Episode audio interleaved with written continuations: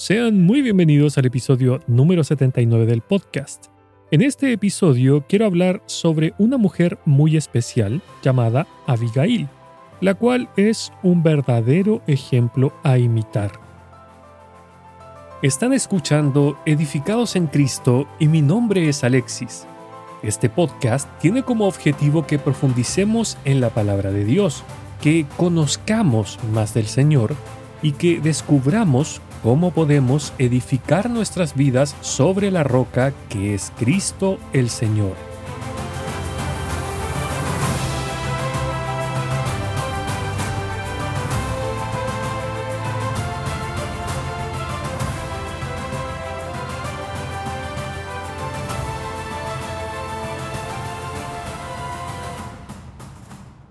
Hace un par de meses atrás me tocó leer por calendario el capítulo 25 de Primera de Samuel, que es en donde encontramos la historia de esta mujer. Y a decir verdad, he estado meditando en esta porción de las escrituras desde entonces, y hoy quiero compartirlo con ustedes. La historia de Abigail es la historia de una mujer que literalmente le salvó el pellejo a su marido. No lo digo de manera figurativa, sino literalmente. Ella lo salvó de una muerte segura y violenta, un peligro que, por cierto, él mismo trajo sobre su cabeza debido a su estupidez. Charles Swindoll, en su libro Historias fascinantes de vidas olvidadas, redescubriendo algunos personajes del Antiguo Testamento, dice lo siguiente. Esto me recuerda una vieja película del Antiguo Oeste, un campo abierto, héroes valientes a caballos, una heroína hermosa y resiliente, y un villano rudo y hosco que le complica la vida a todos. La historia gira en torno a tres personajes muy complejos en conflicto y que terminaron en un curso de colisión. Para empezar, quiero contextualizar un poco esta historia, ya que este capítulo es bastante extenso. Tenemos tres personajes principales, los cuales son David, Naval y su esposa Abigail. Comencemos con David, ya que el capítulo comienza con él. Escuche. Murió Samuel y se juntó todo Israel y lo lloraron y lo sepultaron en su casa en Ramá. Y se levantó David y se fue al desierto de Parán. Primera de Samuel, capítulo 25, leí el versículo 1 en la versión Reina Valera 1960. David había matado a Goliat, ya había sido ungido como rey de Israel y estaba viviendo en el desierto para evitar ser asesinado por el rey Saúl, quien estaba celoso de él, razón por la cual quería matarlo. Precisamente en el capítulo anterior a este, David había perdonado la vida de Saúl, pero éste, en vez de mostrar gratitud, trataba de matarlo nuevamente. A raíz de esto, David llevaba varios años viviendo en los lugares más difíciles de morar de Israel, lugares en donde un ejército difícilmente podría sobrevivir antes de poder darle caza. Y siguiendo en el contexto, David no se encontraba solo. Lo acompañaba una banda de, llamémoslos, parias, los que originalmente eran 400 hombres. Escuche. Y se juntaron con él todos los afligidos y todo el que estaba endeudado y todos los que se hallaron en amargura de espíritu, y fue hecho jefe de ellos, y tuvo consigo como cuatrocientos hombres. Primera de Samuel, capítulo 22, versículo 2, leí la versión Reina Valera 1960. Podríamos asumir entonces, sin temor a equivocarnos, que David los entrenó militarmente, ya que no se dice que hayan sido hombres de guerra los que se unieron, sino más bien parias, como recién dije. Ahora, para el tiempo en que transcurre esta historia que vamos a ver, ya eran 600 hombres. Se trataba de guerreros astutos y experimentados que vivían al borde de los problemas. Pero, bajo el liderazgo de David, esta colección aleatoria de hombres descontentos se habían convertido en una fuerza de lucha bien disciplinada. Entonces, luego de moverse al desierto de Parán, ellos se convirtieron en una especie de autoproclamados pacificadores y policías de la región. Su servicio era tanto necesario como apreciado. Les explico por qué.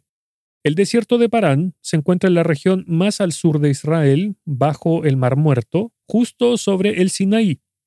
Esta zona está muy alejada de cualquier cosa para ser siquiera influenciada por algún gobierno, por lo cual cualquiera que viviera allí se las tendría que arreglar por sí mismo para poder sobrevivir. Por lo tanto, cualquier rebaño o manada que pastara en el desierto de Parán sería una víctima fácil de robo para bandas de forajidos o del ataque de bestias salvajes si no fuera por David y sus tropas. Afortunadamente para los hombres de negocio que tuvieran manadas o rebaños de animales en aquellas tierras, David y sus hombres se habrían encargado de proteger y cuidar sus intereses. Este acuerdo no era sin una tradición. La costumbre era que aquellos que mantenían la paz no demandarían un pago inmediato por sus servicios. Sin embargo, como una manera de mostrar integridad, los dueños de ganado ofrecerían de manera voluntaria una compensación como gratitud. De manera gráfica, podríamos decir que esto sería como darle una propina a una mesera por el servicio que brinda.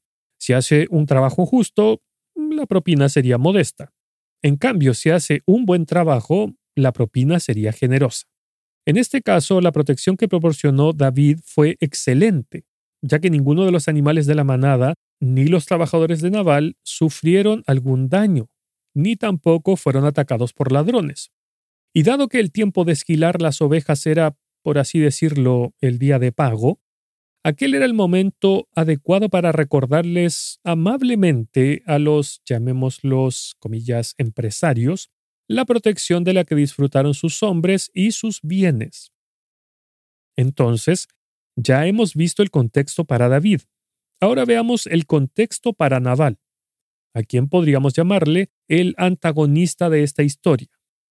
En aquellos tiempos, la producción no era en masa o sistematizada como lo es ahora, porque claro, la revolución industrial ocurrió casi dos mil años después, sino que cada productor local debía ir al centro de comercio de la ciudad más populosa para poder vender sus productos ya que era en aquellos lugares donde los hombres de negocio se reunían para comprar, vender y o intercambiar sus productos. Imaginémonos la siguiente escena. Naval con sus sirvientes están en esta ciudad populosa, él está vestido de ropas finas, una sonrisa en su rostro porque hizo bastante dinero, quizás mirando las monedas de plata que ganó, porque es experto en ganar dinero, pero en todas sus demás maneras es grosero y presumido. A pesar de sus modales condescendientes, es muy popular porque es rico. Dice la palabra de Dios. Había un hombre rico de Mahón que tenía propiedades cerca de la ciudad de Carmel. Tenía tres mil ovejas y mil cabras, y era el tiempo de la esquila. Este hombre se llamaba Naval, y su esposa Abigail era una mujer sensata y hermosa, pero Nabal, descendiente de Caleb, era grosero y mezquino en todos sus asuntos. Primera de Samuel, capítulo 25, leí los versos 2 y 3 de la versión Nueva Traducción Viviente. Quizás no lo sepa, quizás sí, el nombre Naval en hebreo significa tonto. Es la misma palabra que se usa en todos los proverbios y en otros libros de la Biblia para referirse a personas groseras, rudas, ignorantes, deshonestas, beligerantes, obstinadas y estúpidas. Naval estuvo a la altura del nombre que se nos da en las escrituras. Era un hombre de negocios, intolerante, terco, rígido, prejuicioso y deshonesto. Además de todo, era un hombre tacaño, ya que dice que era mezquino. Aparte de todo eso, supongo que podríamos decir que Naval era un buen caballero. Ahora es el turno de nuestra, comillas, heroína, llamada Abigail, cuyo nombre significa mi padre es gozo. Ella, conforme a la descripción bíblica, era inteligente y de hermosa apariencia. Desde una perspectiva moderna, nos podemos preguntar cómo una mujer como Abigail terminó con un bruto como Naval. No podemos dejar de pensar en la ironía, la cual llega a ser dolorosa una mujer con notable sabiduría casada con un tipo llamado tonto. Bueno, debemos recordar que las cosas eran un tanto diferentes hace tres mil años atrás. Los matrimonios eran arreglados entre los padres, no era una unión basada en el amor de elección libre como lo es en nuestros días.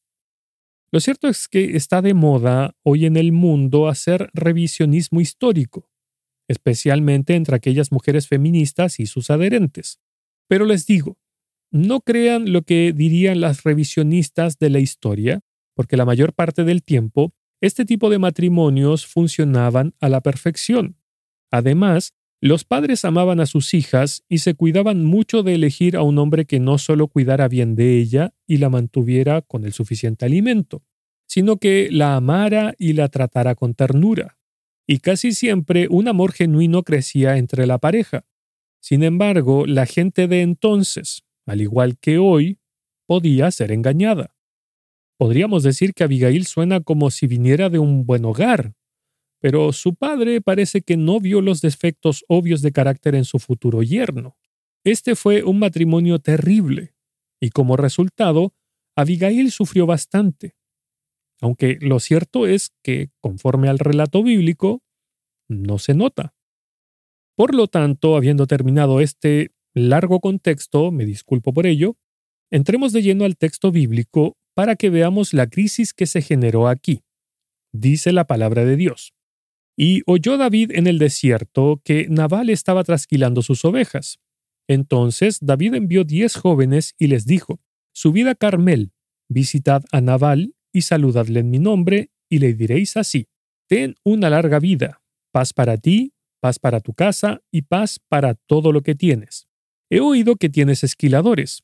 Ahora bien, tus pastores han estado con nosotros y no los hemos maltratado, ni les ha faltado nada todos los días que estuvieron en Carmel. Pregunta a tus mozos, y ellos te lo dirán. Por tanto, permite que mis mozos hallen gracia ante tus ojos, porque hemos llegado en un día de fiesta. Te ruego que, de lo que tengas a mano, des a tus siervos y a tu hijo David. Cuando llegaron los jóvenes de David, dijeron a Nabal todas estas palabras en nombre de David. Entonces esperaron. Primera de Samuel, capítulo 25, leí los versos 4 al 9 de la versión de la Biblia de las Américas. Tal como vimos antes, David, muy educadamente, envió a sus hombres a, comillas, cobrar lo que se le debía por sus servicios prestados. Digo que fue muy educado porque no fue con sus 600 hombres a todo galope a demandar el pago. No, lo cierto es que David estaba haciéndole un recordatorio a Nabal de que las ganancias que había obtenido tras vender la lana de sus ovejas no habrían podido ser tan altas de no haber sido por la protección provista por David y sus hombres.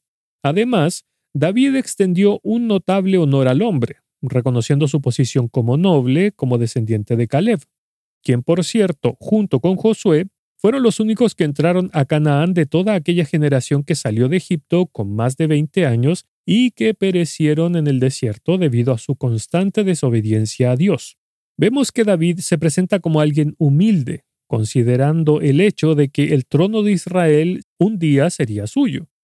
También es digno de destacar que él no envió a sus hombres pidiendo un monto específico, sino que dijo, Te ruego de lo que tengas a mano, des a tus siervos y a tu hijo David.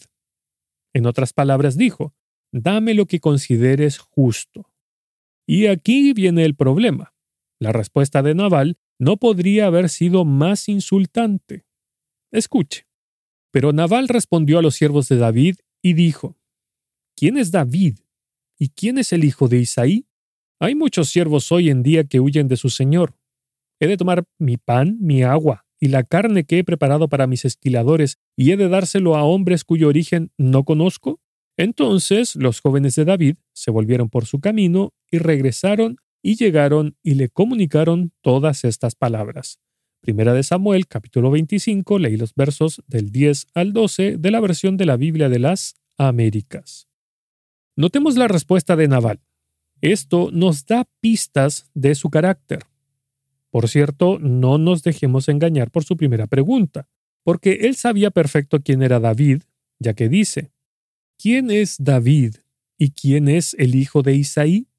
Por lo tanto, sabía de dónde era y sabía quién era su padre. Lo cierto es que Naval solo quería demostrar que David, por así decirlo, no tenía pedigrí, no venía de una familia noble como él. Como ya dije, su antepasado Caleb estuvo con Josué durante el Éxodo e instó a Israel a tomar Canaán como el Señor lo prometió. Pero volviendo a lo que decía antes, al preguntar quién es David y quién es el hijo de Isaí, fue como una bofetada en el rostro de David y en su linaje, pero bien calculada. Claro, David sabía que estaba destinado a convertirse en el rey de Israel, pero no todas las personas sabían aquello en ese momento. Así que esto fue como si le dijera, no eres nadie y apareciste de la nada. ¿Quién te crees tú para hablar con alguien tan importante como yo? El siguiente comentario de Naval apuntaba no solo a David, sino también a sus seguidores, ya que dijo, hay muchos siervos hoy día que huyen de su señor. Fue un golpe, comillas, muy inteligente, insinuar que no eran mejores que los esclavos, las personas más bajas de la sociedad, y que más encima eran una chusma heterogénea que además era desleal tanto a Saúl como a Israel. Luego completó el insulto con la guinda de la torta, si se puede decir así, al decir, he de tomar mi pan, mi agua y la carne que he preparado para mis esquiladores y he de dárselos a hombres cuyo origen no conozco. En otras palabras, lo que Naval trató de decir fue algo como, prefiero dar la recompensa de trabajo a quienes se lo ganaron y no a un grupo de parias que intentan extorsionar a productores reales como yo. Ahora, notemos la respuesta de los hombres de David. No fue pelear, no fue discutir, simplemente se fueron. Podemos deducir que Naval volvió a comerciar, socializar y a deleitarse con el éxito obtenido en parte gracias a David. Y probablemente pensó que todo seguiría como de costumbre. No obstante, mientras continuaba la fiesta en Carmel, un gigantesco terremoto sacudió el desierto y David fue su epicentro. David aún no era el hombre maduro de Dios en el que se convertiría más adelante. Se necesitarían varios años más en el desierto para templar su acero, por así decirlo de manera figurativa, y en esta analogía de un arma, David seguía siendo áspero y desigual.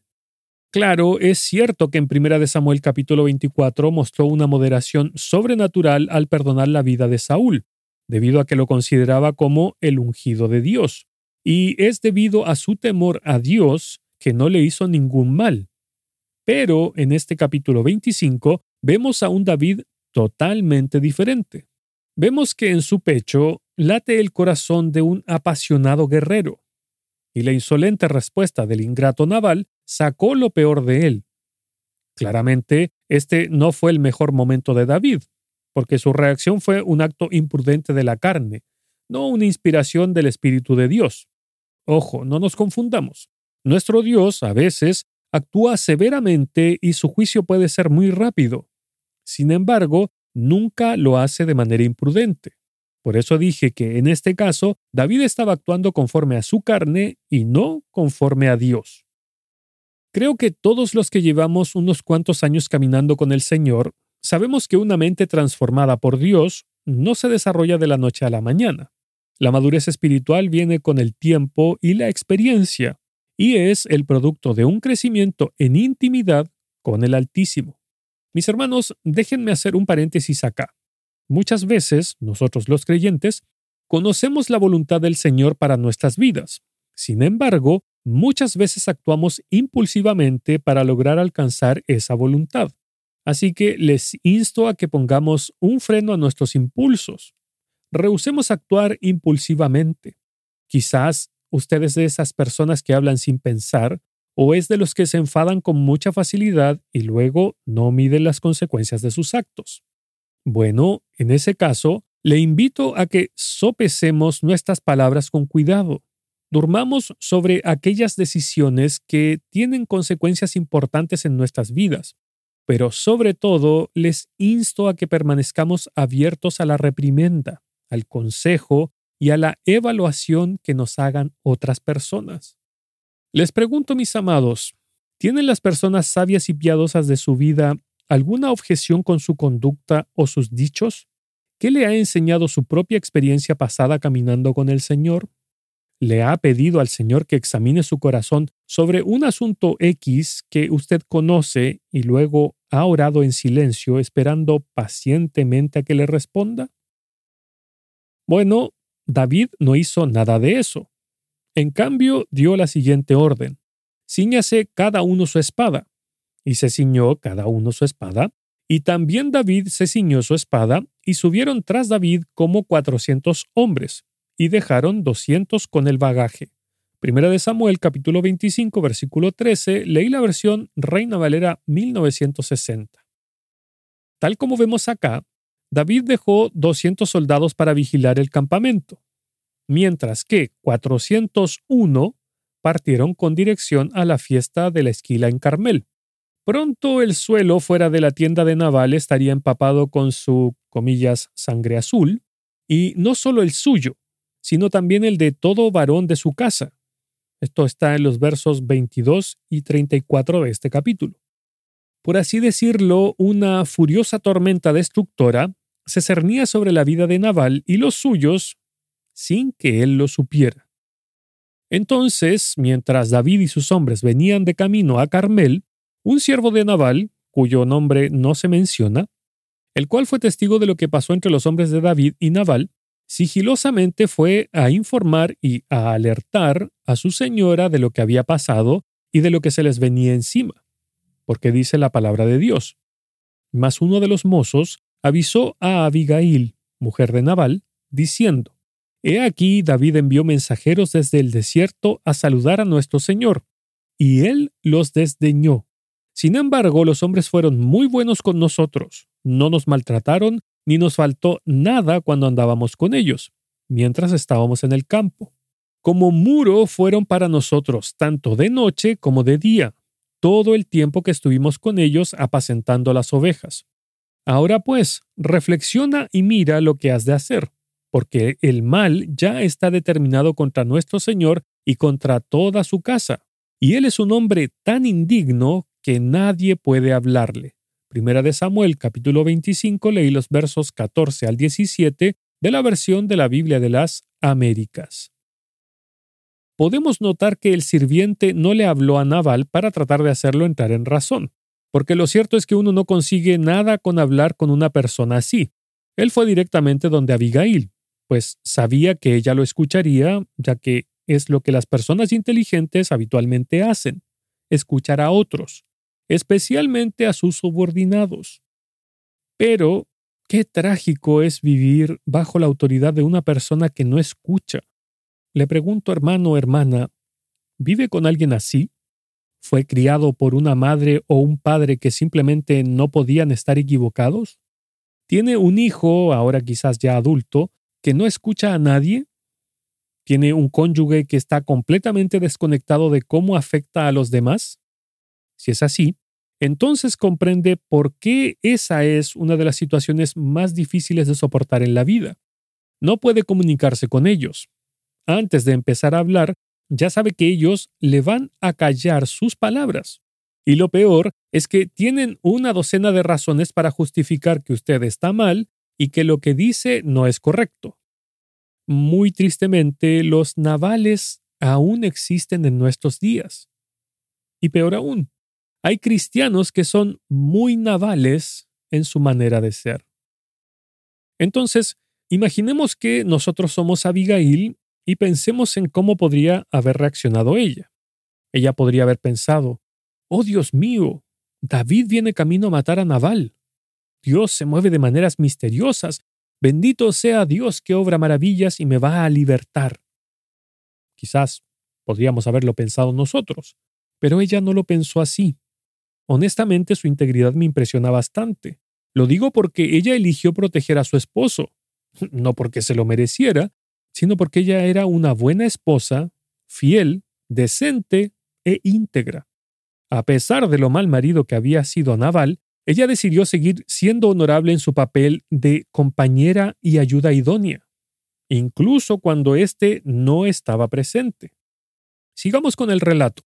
Nos dice su palabra. Sin perder tiempo, Abigail juntó doscientos panes, dos cueros llenos de vino, cinco ovejas matadas y preparadas, un recipiente con casi cuarenta kilos de trigo tostado, cien racimos de pasas y doscientos pasteles de higo. Lo cargó todo en burros y les dijo a sus siervos, Vayan adelante y dentro de poco los seguiré, pero no le dijo a su esposo Nabal lo que estaba haciendo. Primera de Samuel, capítulo 25, leí los versos 18 y 19 de la versión Nueva Traducción Viviente. Si usted se encuentra en una situación similar a la de Abigail, sabe de sobra lo difícil que es hacer lo que ella hizo, y es posible que esté cansado o cansada y se pregunte ¿Hasta cuándo, Señor? Es posible que periódicamente se haya rendido y se haya comportado mal, reaccionando con hostilidad o se haya vengado sutilmente aquí y allá. Mis hermanos, no pretendo juzgar a nadie mientras transmito lo que las escrituras enseñan mediante el modelo de Abigail. Ella fácilmente podría haber hecho nada, y tendríamos pocos motivos para culparla, la verdad. Pero su increíble respuesta es digna de que la estudiemos y sobre todo de que la imitemos. Lo sorprendente es que inmediatamente puso a Abigail en marcha un plan que protegería a su marido de cualquier daño. Cabe decir que esta es una dama extraordinaria, porque, por lo general, sin Cristo, sin madurez y sin la guía del Espíritu Santo, jamás podríamos actuar de esta misma manera. Ella reunió literalmente comida como para alimentar a un ejército. Lo hermoso de la sensatez y sabiduría de Abigail es que nadie le sugirió que hiciera aquello, sino que lo hizo por sí misma. Además, no le dijo nada a su esposo porque, claro, él la habría detenido mientras ella trataba de salvarle el pellejo a su esposo qué es lo que hacen las buenas esposas. Seguramente, mientras ella reunía las cosas y le daba instrucciones a sus siervos, estaba meditando en qué le diría David cuando lo tuviera enfrente. Sigamos con el relato bíblico. Dicen las escrituras. Y sucedió que cuando ella cabalgaba en su asno y descendía por la parte encubierta del monte, he aquí que David y sus hombres venían bajando hacia ella, y se encontró con ellos. Y David había dicho, Ciertamente en vano he guardado todo lo que este hombre tiene en el desierto, de modo que nada se perdió de todo lo suyo, y él me ha devuelto mal por bien. Así haga Dios a los enemigos de David, y aún más, si al llegar la mañana he dejado tan solo un varón de los suyos. Cuando Abigail vio a David, se dio prisa y bajó de su asno, y cayendo sobre su rostro delante de David, se postró en tierra. Primera de Samuel, capítulo 25, versos 20 al 23, leí la versión de la Biblia de las Américas. Toda la tensión de la historia se ha ido acumulando hasta este momento. Los dos hombres eran tan opuestos, pero ambos se comportaron de manera similar hasta este momento. Ambos eran hombres obstinados y orgullosos. Cada uno creía que el otro era un tonto. Ambos permitieron que la ira gobernara su juicio Ambos actuaron precipitadamente, guiados por el impulso más que por el buen sentido. Pero aquí, en el clímax de la historia, su única esperanza era apelar a David. Sabía que hablar con Naval no cambiaría nada. Y podemos ver que su discurso es un ejemplo clásico de uno persuasivo lleno de sabiduría, cuyo objetivo principal era recordarle a David su identidad como el ungido del Señor y luego lo insta a que se comporte en consecuencia a ella. Leamos lo que hizo Abigail y las palabras que dijo a David. Dice así la palabra de Dios. Y se echó a sus pies y dijo, Señor mío, solo sobre mí sea la culpa. Te ruego que permitas que tu sierva te hable y que escuches las palabras de tu sierva. Ruego a mi Señor que no haga caso de este hombre indigno Naval, porque conforme a su nombre, así es. Se llama Naval, y la insensatez está con él. Mas yo, tu sierva, no vi a los jóvenes que tú, mi Señor, enviaste.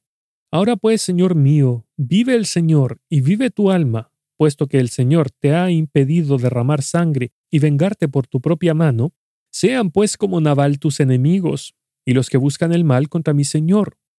Y ahora permite que este presente que tu sierva ha traído para mi Señor se dé a los jóvenes que acompañan a mi Señor te ruego que perdones la ofensa de tu sierva, porque el Señor ciertamente establecerá una casa duradera para mi Señor, pues mi Señor pelea las batallas del Señor, y el mal no se hallará en ti en todos tus días. Si alguno se levanta para perseguirte y buscar tu vida, entonces la vida de mi Señor será ligada en el haz de los que viven con el Señor tu Dios, pero Él lanzará la vida de tus enemigos como de en medio de una onda. Y sucederá que cuando el Señor haga por mi Señor conforme a todo el bien que Él ha hablado de ti, y te ponga por príncipe sobre Israel, esto no causará pesar ni remordimiento a mi Señor, tanto por haber derramado sangre sin causa, como por haberse vengado mi Señor. Cuando el Señor haya hecho el bien a mi Señor, entonces acuérdate de tu sierva. Primera de Samuel capítulo 25 leí los versos del 24 al 31 de la versión de la Biblia de las Américas. De hecho, es como si Abigail hubiera dicho, David, mira al futuro. Aún no tienes 30 años. Lo cierto es que puedes darte el lujo de devolver bien por mal, porque fue la elección de Dios convertirte en el futuro rey. No manches tu reputación antes de tomar el trono. Nuestro Dios te bendecirá si te comportas como el rey que eres. Además, la batalla y la venganza es del Señor. Deja que Él se ocupe de Nabal. Ahora veamos la respuesta de David. Escuche. Entonces David dijo a Abigail, Bendito sea el Señor Dios de Israel que te envió hoy a encontrarme. Bendito sea tu razonamiento y bendita seas tú, que me has impedido hoy derramar sangre y vengarme por mi propia mano. Sin embargo, vive el Señor Dios de Israel, que me ha impedido hacerte mal, que si tú no hubieras venido pronto a encontrarme, ciertamente para la luz del alba no le hubiera quedado a Nabal ni un varón. Primera de Samuel capítulo 25 versículos 32 al 34, leí la versión de la Biblia de las Américas. Como decía antes, dos hombres testarudos estaban a punto de enfrentarse por lo que era mm, esencialmente una cortesía común, y David estaba listo para asesinar a un hombre porque hirió su orgullo. En esta historia no vemos mucha diferencia de carácter entre David y Nabal hasta este punto. La diferencia es pequeña, pero marca una real diferencia entre ambos. Mientras que Nabal no escuchaba a nadie, David sí lo hizo. Y notemos la profunda gratitud que le expresó a Abigail. Ella no solo salvó el cuello de su esposo, sino que también salvó a David. En palabras de F. B. Meyer, Abigail puso una mano fría sobre una cabeza caliente. Es cierto que las escrituras llaman a David como un hombre conforme al corazón de Dios. Obviamente eso no significa que fuera perfecto, como lo ilustra claramente esta historia. Vemos que estaba impaciente por cobrar venganza y además fue precipitado. A través de estos versículos vemos que él era un apasionado, un hombre que por cierto tuvo muchas mujeres antes de su muerte, porque lejos de ser perfecto, el ser considerado como un hombre conforme al corazón de Dios significa que todo lo que toca el corazón de Dios, también lo toca el corazón de David. Todo lo que mueve a Dios a actos de compasión o juicio, también mueven a David. En otras palabras, el corazón de David latía en sincronía con el de Dios. Y Abigail le recordó al futuro rey de esta relación con el Señor. Y mientras ella hablaba, su ira se desvaneció. Escuche. Recibió David de su mano lo que ella había traído y le dijo, sube en paz a tu casa. Mira, te he escuchado y te he concedido tu petición. Primera de Samuel capítulo 25, verso 35. Mis hermanos, la obediencia usualmente requiere que sacrifiquemos algo que queremos, esto en favor de lo que Dios desea. Y cuando obedecemos, Dios se deleita sorprendiéndonos con una bendición mucho mayor que la que nosotros abandonamos. Y esta historia no fue la excepción dice su palabra. Entonces Abigail regresó a Nabal, y he aquí él tenía un banquete en su casa, como el banquete de un rey, y el corazón de Nabal estaba alegre, pues estaba ebrio, por lo cual ella no le comunicó nada hasta el amanecer. Primera de Samuel capítulo 25 verso 36, leí la versión de la Biblia de las Américas.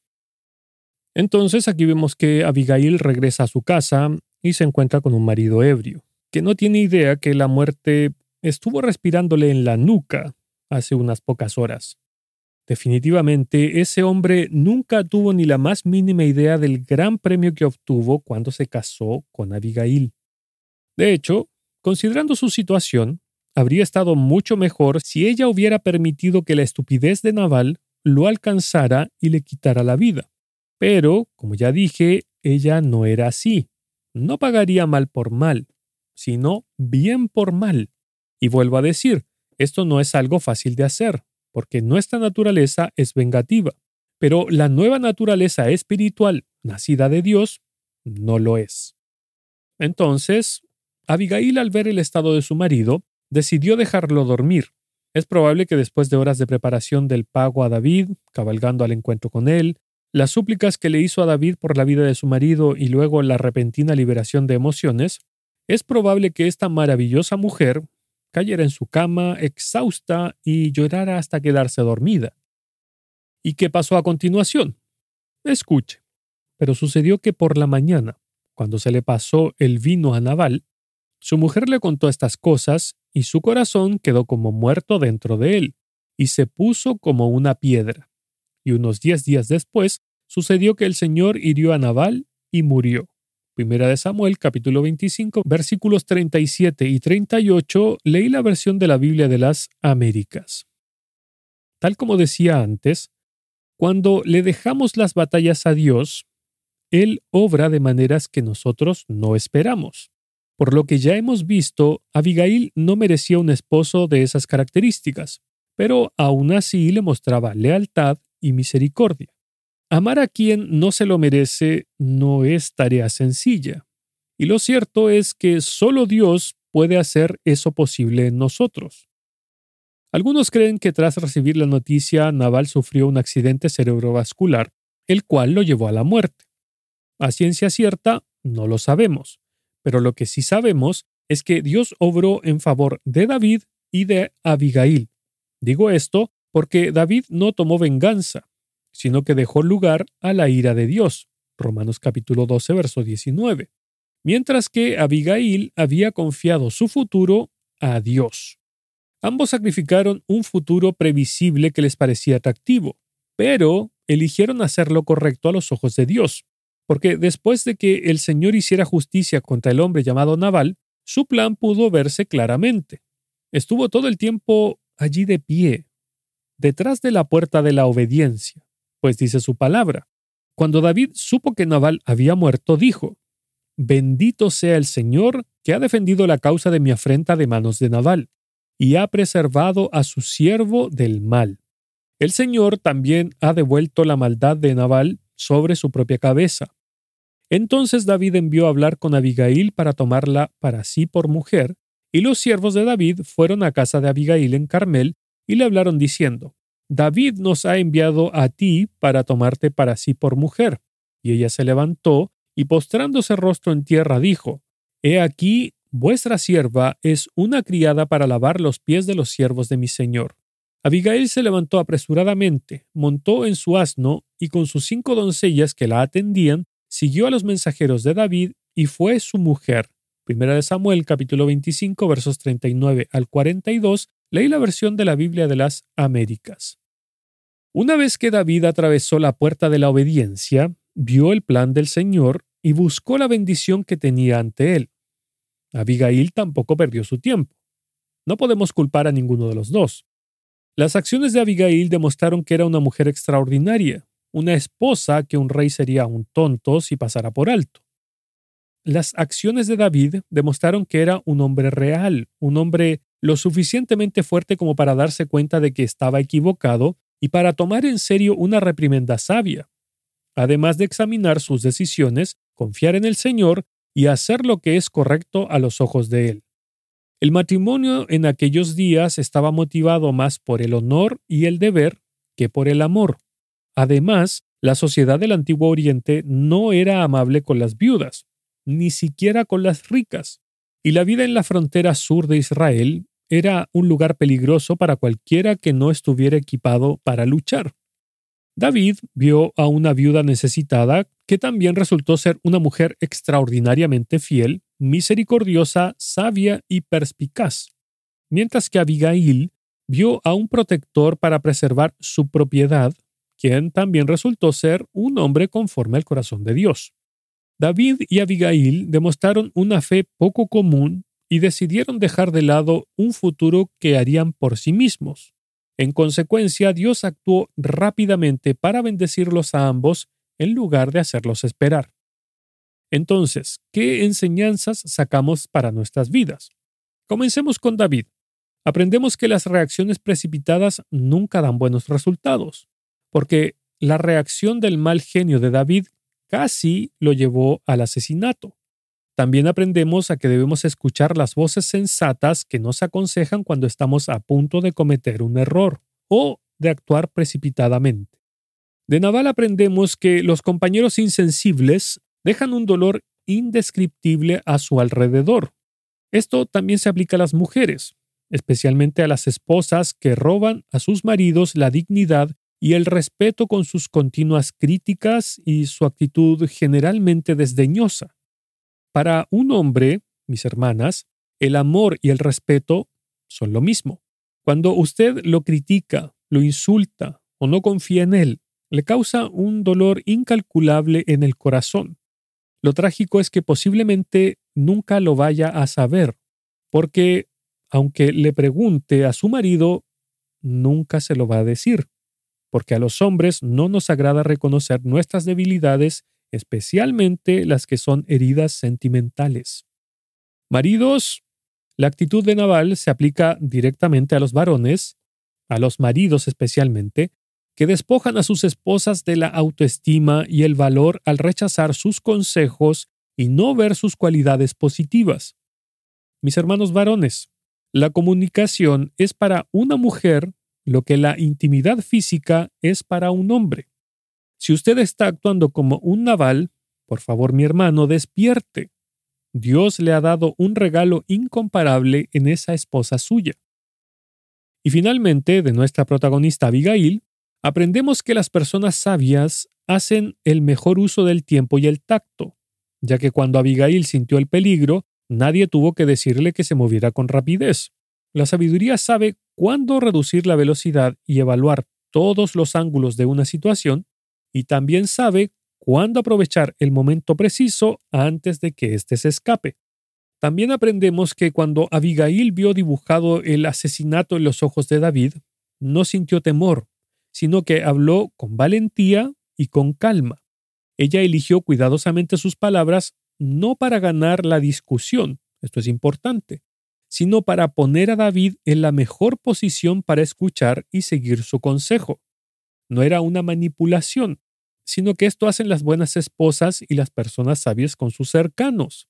No buscan ganar discusiones, sino ayudar a ver con mayor claridad lo que no es tan evidente para la otra persona. También aprendemos sobre la fidelidad de Abigail, sobre cómo ella pagaba bien cuando se le hacía mal, e incluso cómo le hacía el bien a quien no se lo merece. Razón por la cual ella es una figura de Cristo. Por ejemplo, a pesar de que ella era una mujer rica, esposa del descendiente de Caleb, la vemos descender de su asno y postrarse en el suelo, humillándose a sí misma. Y además, cuando David envía a sus hombres a pedir su mano para hacerla su esposa, ella dice algo impresionante. Ella dice que iba a ser una esclava cuyo lugar era lavar los pies de sus esclavos, o sea, la más baja de las bajas. Y aquí mismo vemos al Señor Jesús, tal como nos dice Pablo en Filipenses capítulo 2, que Él se humilló no solo al encarnarse, sino que se humilló haciéndose obediente hasta la muerte y muerte de cruz. También vemos que Abigail es figura de Cristo cuando se pone en medio, cuando se atribuye un castigo que ella no merecía, salvando la vida de quien merecía efectivamente la muerte. Porque ella le dijo, Señor mío, solo sobre mí sea la culpa, siendo que Abigail era completamente inocente de todo lo acontecido. Pero de todas formas se inculpó del mal que cometió su esposo Naval así como nuestro Señor Jesús se inculpó del pecado que nosotros cometimos. Segunda de Corintios capítulo 5 verso 21. Y así como el Señor, ella presentó una ofrenda para saldar la deuda que Nabal le debía a David, una que por cierto lo satisfizo. ¿No es acaso lo mismo que el Señor Jesús hizo? Así es, es lo que el Señor hizo en la cruz. Él se presentó como una ofrenda por el pecado de sus criaturas Hebreos capítulo 10, verso 10, satisfaciendo la justicia divina.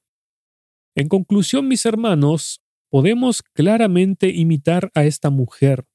Es más, aprendamos nosotros a ser figuras de Cristo así como fue ella, pagando bien por mal, humillándonos, aunque seamos comillas importantes, a poner la otra mejilla, a ser misericordiosos con quien nos hace el mal, a hacer el bien cuando se nos paga por mal, e incluso pagando lo que no debíamos.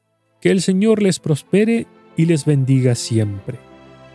Si desea escuchar otros episodios del podcast, visite el sitio web www.edificadosencristo.net y si desea ponerse en contacto conmigo, lo puede hacer en el apartado de contacto del sitio web o escribiendo directamente a edificadosencristo.net gmail.com.